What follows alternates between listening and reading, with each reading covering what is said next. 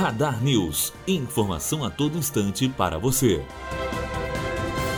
O governador eleito do Rio de Janeiro, Wilson Witzel, afirmou em seu perfil na rede social que deverá lançar um edital para a nova concessão do estádio jornalista Mário Filho Maracanã. A arena esportiva que pertence ao governo do estado foi entregue à administração privada em 2013, logo depois de uma ampla reforma às vésperas da Copa das Confederações da Federação Internacional de Futebol. O estádio foi administrado por um consórcio liderado pela Odebrecht até setembro deste ano, quando a Justiça do Rio cancelou a concessão por irregularidades na licitação ocorrida em 2013. Matheus Azevedo aluno do primeiro ano de jornalismo, direto para a rádio Unifoa, formando para a vida.